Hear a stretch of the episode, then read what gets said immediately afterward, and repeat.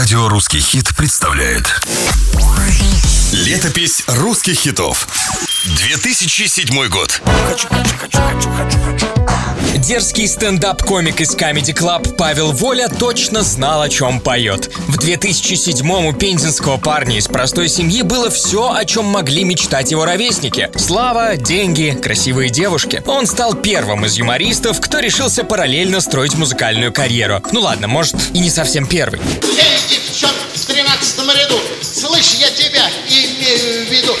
Идея создать собственный музыкальный проект у Павла Воли возникла еще тогда, когда зрители даже не знали, что такое Comedy Club. В 2004-м на съемной квартире на юго-западе Москвы он неожиданно начал писать тексты песен. Так, нужна рифма на слово в шоке. Истоки, соки, караоке.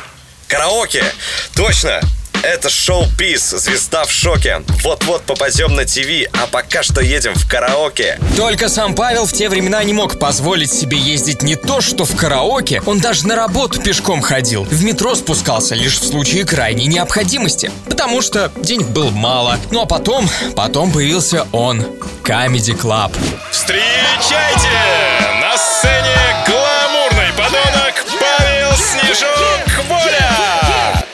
После старта комедии о Павле Воле, как о комике, узнали все. Но ему все-таки хотелось, чтобы и музыкальные труды не прошли даром. Так, парни, гениальная идея. У нас 27 треков уже готовы. Вот мы их все и запихнем в мой первый альбом «Респект и уважуха». Было решено сделать видео на трек «Все будет офигенно», в котором все женские партии, кстати, спела Кэти Тапуря из группы А-студио. Сам трек в течение 9 месяцев удерживался на высших позициях хит-парадов, хотя и без хейтеров в то время, конечно, не обходилось. Музычка очень напоминает а, Уилла Смита, а так а, ничего особенного. Второй раз смотреть не хочется.